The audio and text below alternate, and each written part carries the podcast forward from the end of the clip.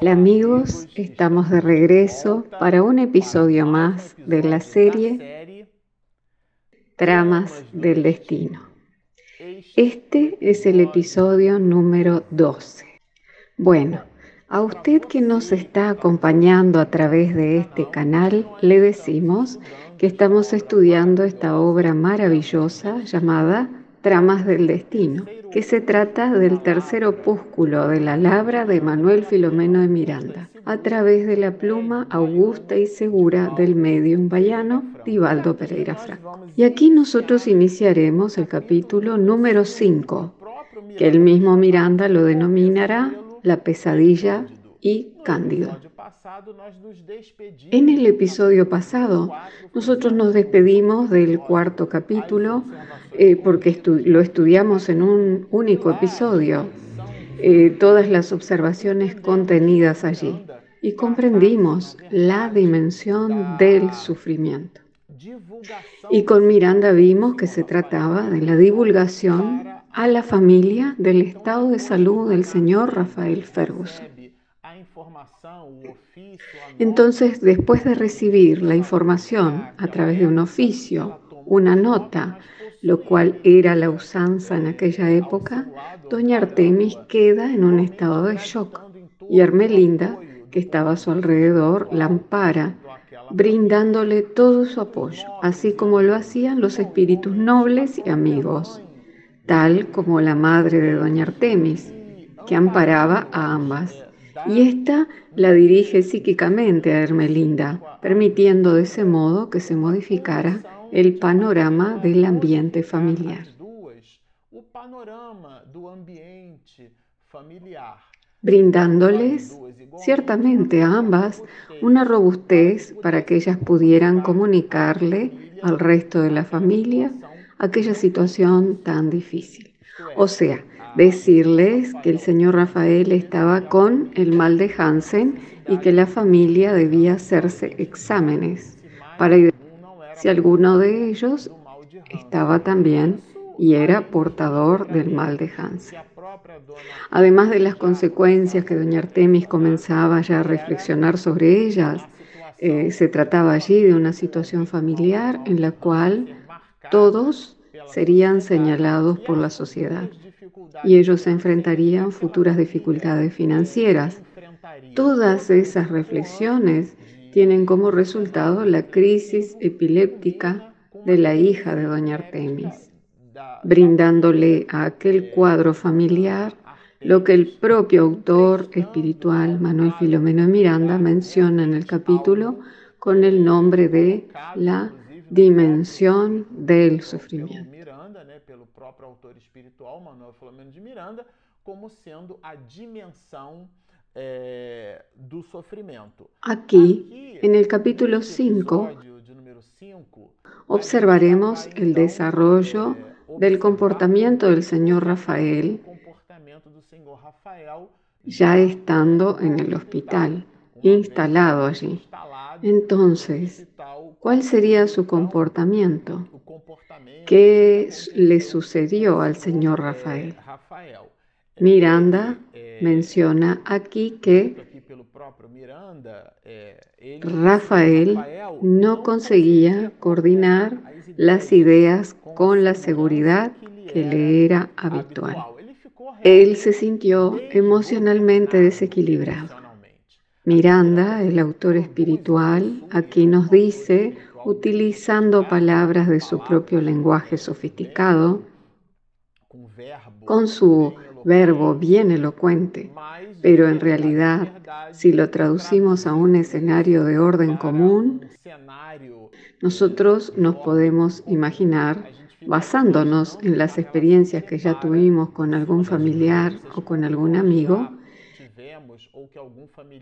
que nosotros hayamos percibido o vivenciado eso, que eh, nos da la pauta de cómo se sentía eh, Rafael eh, trastornado. Y el propio Miranda menciona aquí, le era inconcebible aceptar la contingencia. Su situación actual, en donde él se observaba portador del mal de Hansen, él no lo aceptaba. Era, era un shock. Él además estaba en un ambiente inmundo, que Miranda describe que no se trataba de un hospital limpio, aseado. El autor menciona así, que no pudo soportar el dolor superlativo y se entregó a un llanto convulsivo, salvaje. Y describe el ambiente y el escenario en donde él se encontraba.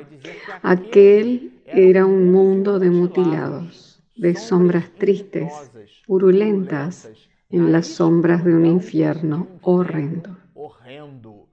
Ese era el escenario y todavía aquí las palabras del autor espiritual, digamos que son palabras económicas, pero podemos imaginarnos cómo era aquel ambiente. Cuando nosotros frecuentamos una colonia de jansenianos en Jacarepaguá, en Río de Janeiro, por algunos años de nuestra juventud, hasta completar nuestros 18 años de edad, eh, nosotros frecuentábamos aquel espacio a la colonia de Curupaití. Cuando hacíamos la excursión mensual, que era organizada por el señor Abanil y por el señor León, desde Santa Cruz hacia Jacarepaguá. Al llegar allí, ellos nos ubicaban en diferentes enfermerías. Y habían algunas a las cuales yo jamás había ido. Pero después de algunos años que la frecuentaba, yo le solicité. Yo quiero ir a aquellas otras enfermerías. Un movimiento basado más en la curiosidad juvenil que en el propio deseo de auxilio. Y el señor Abanil en aquella época me respondió que debido a la condición de aquellos jansenianos de aquel lugar, no se permitía el ingreso de las personas por dos razones. Primero, por su faja etaria y segundo, por lo que usted iba a encontrar allí. Yo en aquella época recibí aquella información y la registré en mi mente como algo muy simple. Lo acepté. Posteriormente, después de completar los 18 años y habiendo realizado ya el servicio militar en una escuela fuera del estado de Río de Janeiro, a mi regreso ambos me invitaron a engrosar las filas de algo que yo ya lo conocía. Y por primera vez, después de la oración que se realizó en la casa espírita, en donde, donde todo era formidable, muy diferente, indescriptible desde el punto de vista espiritual. Bueno, así nosotros nos dirigimos a aquel espacio por primera vez. Y se trataba de una enfermería en donde se encontraban personas portadoras del mal de Hansen y que además tenían cuadros psiquiátricos. Era una escena muy dolorosa, dura, eh, heces desparramadas por las paredes y muchas veces, en muchos casos, no podíamos ingresar a sus cuartos. Y la propia enfermería era la que daba el permiso para que, en algunos casos, eh, nosotros pudiéramos gravitar en aquel ambiente, brindándoles artículos de higiene personal. Y muchas veces cuando se nos permitía les dábamos una palabra amiga. En realidad no íbamos en la postura de pregonar, sino de brindar una cuota mínima de afecto, demostrándolo a través de aquellos artículos, de una pasta de diente, de jabones. A las mujeres les agradaba mucho los jabones con olor a lavanda. Y las jóvenes señoras de la institución espírita se encargaban de seleccionar esos artículos y nos preparaban los paquetes.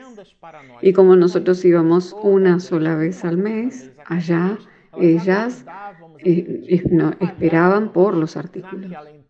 Y si nuestra entrega fallaba, percibíamos su aire de insatisfacción, su aire de penuria, y eso nos provocaba un dolor tal que nos quedaba clavado en el alma como una enseñanza viva. Y aquí, cuando Manuel Filomeno y Miranda nos describe pálidamente la situación de aquel hospital, nosotros hacemos un tipo de regresión hacia nuestra propia vivencia, que comparándola con lo que describe Manuel Filomeno Miranda, podemos comprender aquí el tamaño del dolor del señor Rafael en esta experiencia. Mi esposa Regina me dice siempre, cuando nosotros leemos un romance y muchas veces leemos una situación que vivió una persona que está descrita en una única página. Y aquello fue para ella un gran dolor que perduró cinco, diez años o tal vez una vida entera. Y nosotros lo consumimos en las páginas como un romance para nuestro deleite. Pero en el episodio pasado lo citamos, lo recordamos y lo dijimos al iniciar la obra y aquí lo repetiremos. Este romance no es una ficción, sino que se trata de una experiencia de vida de alguien que tuvo una inmensa entrega y enseguida lo comprenderemos. ¿Qué entrega fue esa? ¿Qué tipo de vida fue esa? Pero nosotros ya comenzamos a percibirlo que el punto elevado de nuestro análisis es el dolor de este espíritu y el escenario donde efectivamente él se encontraba. Realmente él no soportaba aquellos dolores, pero aquí Miranda, en su abordaje, como si fuese un verdadero periodista del mundo espiritual, diciéndonos que aquel era el mundo de mutilados. Y nos presenta a ese mundo Sentía recrudecer en sí los sentimientos inferiores, dominándolo en un odio primitivo contra Dios, contra todos y contra él mismo. Este era el panorama psíquico en el cual se encontraba el señor Rafael Ferguson. Verdaderamente, él estaba en una situación completamente fuera de él. Se convirtió en un volcán en erupción. Él entra verdaderamente en un estado de ira, de rabia, de alteración, a tal punto que el mismo autor espiritual nos dice que no pudo soportar la desesperación siendo acometido por un acceso nervioso. Ese acceso nervioso provocó que la enfermería que vigilaba a aquellos pacientes le aplicara un calmante, un anestésico. Le fuera aplicada una medicación calmante a la fuerza. Entonces nosotros nos imaginamos la escena, el cuadro en donde él tuvo que ser sujetado a la fuerza para que le pudieran administrar la medicación. Aquí, como lo dijimos, el autor espiritual pone las letras en forma delicada y sofisticada pero la situación debió de haber sido muy dura y muy difícil. Y establece Miranda aquí algunas reflexiones en relación al cuadro del mal de Hansen, porque en aquella época, si alguna persona era portadora de ese mal, ella era aislada de la sociedad, en oposición a otras enfermedades consideradas enfermedades del alma que efectivamente eran aceptadas e internalizadas por la sociedad. Y Miranda lo destaca cuando nos dice, como los ojos humanos prefieren las apariencias, más fácilmente simpatizan con los bandidos hermosos que con los santos leprosos. Es una reflexión de Manuel Filomeno de Miranda de cómo nosotros, infelizmente, aún estamos muy ligados al fenotipo.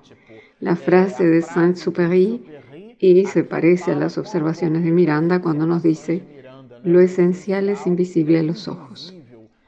Nosotros no indagamos ni examinamos el alma ni al espíritu, porque cuando alguien se presenta, eh, nosotros le miramos la ropa, el auto que posee, y difícilmente penetramos en los mecanismos de su razonamiento. ¿Qué nos está presentando aquella persona?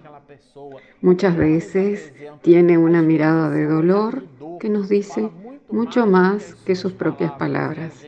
Y sin embargo, nosotros no lo percibimos, sino que nos quedamos con el estereotipo.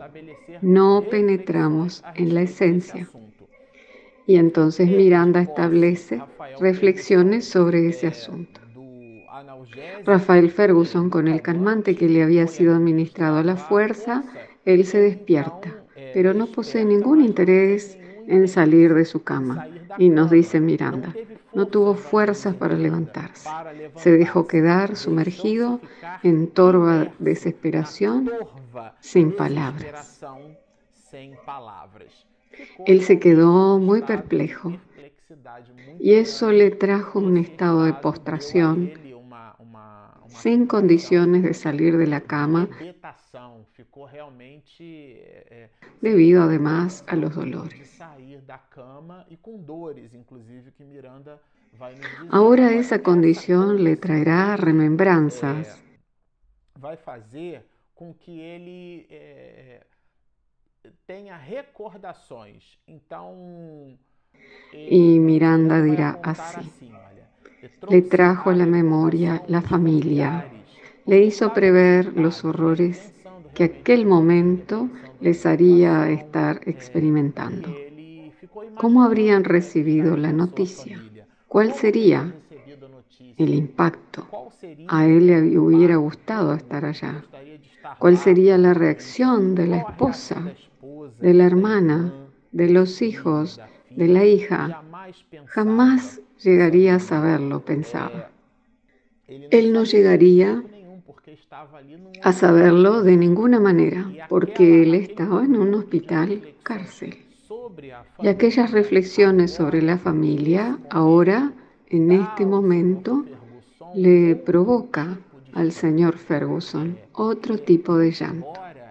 Porque a pesar de que él estuviera en una situación dolorosa, su franja de frecuencia y de percepción le brindan a él otra dimensión. Y Miranda dirá, solo entonces lloró emocionado. Pues observen ustedes que el llanto anterior era convulsivo, lleno de rabia. Entonces hay una diferencia, ya que Miranda hace hincapié en puntualizarla. Y continúa el autor espiritual hablando sobre ese llanto emocional, no con lágrimas de ácido comburente, devastadoras, y sí con las que nacen en las fuentes del sufrimiento, y que mientras son vertidas calman, refrescan el ser, suavizando las ulceraciones y prometiendo cicatrizarlas. Ese era su panorama mientras que reflexionaba sobre la familia.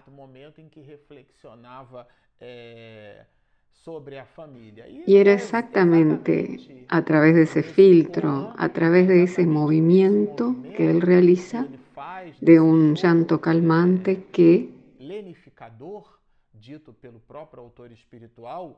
una desconocida sensación lo entorpece, llevándolo a un sueño profundo. Él no quería salir de la cama, permaneció allí, pero después de pensar en su propia familia, en la condición en que estarían ellos, él llora y eso lo adormece, lo hace caer en sueño. Y Miranda nos dirá que él entra en una especie de trance. En el trance experimentado se sintió retrotraer a las contingencias de la vida actual, como si estuviese delante de una pantalla cinematográfica. Era un tipo de pantalla viva y ahí, en ella, él va observando qué cosa, lo que Miranda destaca. En aquella visión colorida se destacan escenas que retrataban poder y distinción social en torno a un hombre rico y noble. A ese hombre él reconocerá posteriormente que se trataba de él mismo. Miranda dirá, al enfrentarse con el personaje identificándose con él. Miranda incluso nos dirá que cuando él observa al personaje, se identifica tanto con él, al punto de que deseaba asumir el papel de aquel mismo personaje. ¿Y qué personaje era aquel? ¿Cuáles eran sus características? Miren lo que nos describe el autor espiritual. Sintió la arrogancia y la prepotencia que le entumecían el pecho y el orgullo exacerbado y la alta carga de pasiones que a todo costo le simulaba. Era más o menos el perfil del personaje que Rafael Ferguson visitaba en esse desdoblamiento a través del sueño. Bueno, aquí Miranda continúa hablándonos de ese desdoblamiento del señor Rafael. Dirá que en ese viaje retrospectivo se encontró en una alcoba muy amplia ante una bella mujer inmóvil que miraba aterrada la construcción de una pared. Bueno, en ese exacto momento, cuando él observa ese escenario, él modifica toda la construcción, casi ideoplásticamente, diríamos, sobre aquella pantalla. Y Miranda nos describe esto. Pasó a huir en delirio desequilibrado, azotado por implacable vengador que cabalgaba en pos de él, alcanzándolo y liberándolo para nuevamente vencerlo. Y ahí, dentro de ese torbellino de emociones, Rafael Ferguson se despierta. Y ese choque cuando él vuelve al cuerpo, los otros compañeros de la enfermería protestaban. Y podemos imaginar que se trataba de una pesadilla. Él estaba ligado al cuerpo físico porque estaba encarnado. Entonces esa experiencia en desdoblamiento parcial por el sueño le habían transmitido al cuerpo físico aquellas sensaciones. Y el enfermero se acerca y le dice,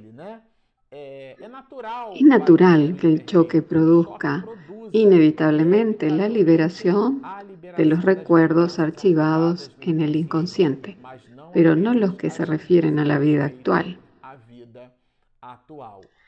Porque aquí, disculpen, esta es una observación de Miranda sobre las palabras del enfermero, que decía que era muy natural que él tuviera esas reminiscencias.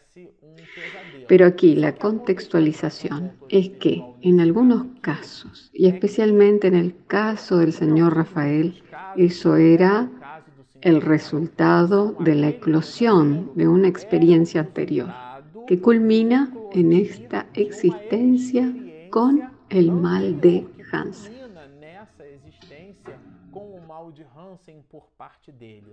Rafael retornara a su pasado espiritual en aquellos momentos en el cual fijara las matrices del sufrimiento actual.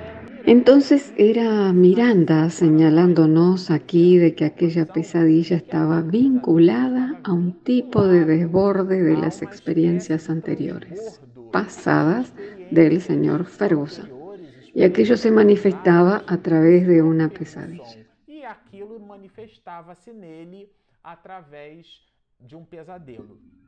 los que se hallaban, por lo tanto, en el lazareto, que era el hospital, constituían la masa de los explotadores del ayer, en sí mismos vencidos ahora al impacto del resarcimiento en el campo de las luchas que prefirieran por su libre albedrío. Entonces se trataba de una condición de los espíritus. Y él concluye en el siguiente parágrafo.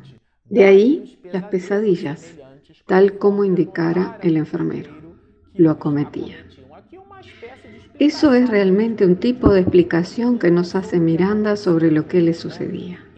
Ese enfermero llamado Cándido, Miranda nos dirá después que su nombre procede de un romance de Voltaire y se trata de una experiencia muy interesante, porque cuando aparece el enfermero, éste le dirá así. La cosa no es tan mala como dicen, dijo con naturalidad. Aquí también se ama y se confía en Dios. Le da otra perspectiva y lo invita a Rafael a visitar el hospital para conocer el lugar en donde estaba alojado y en donde sería su casa de ahí en adelante. Y anotará como un juego de palabras eh, como quienes lo saben, los que leyeron Poliana. El enfermero debe agradecer, el enfermo debe agradecer el hecho de que sus familiares sean liberados de la obligación al ser cuidados por personas especializadas que no se impresionan con él, sea cual sea el estado en que se encuentre, ni le temen. ¿Qué le parece? Él estaba haciendo un juego de quien quiere consolar. La cosa no es tan terrible porque usted recibe su medicación en el momento correcto, usted está lejos de sus familiares, pero esa distancia permitirá que no los contamine. Se trata de una mirada diferente. Y aquí Miranda, para terminar esta parte, traduce el asunto dentro de una poesía. ¿Ya pensó en cómo el estercolero recibe la primavera? Abriéndose en follaje y en flores que mejoran el aire y modifican el paisaje. Entonces se trataba del enfermero de mediana edad cuyo nombre era Cándido, regocijándose en su bondad espontánea. El señor Rafael Ferguson por primera vez encontraba a un amigo. Ese amigo se llamaba Cándido. Bueno, nos quedamos por aquí y como ustedes observan se trata de una literatura maravillosa. Y dejamos nuestra invitación para que si usted aún no se inscribió, hágalo. Espiritismo en Mediunidad. Y tenemos nuestro app gratuitamente disponible en Google Play y en Apple Store, encontrándose a través de sus herramientas de búsqueda con el nombre Espiritismo en Mediunidades. Está hecha la invitación, descargue nuestro app, inscríbase a nuestro canal, síganos y mucha paz.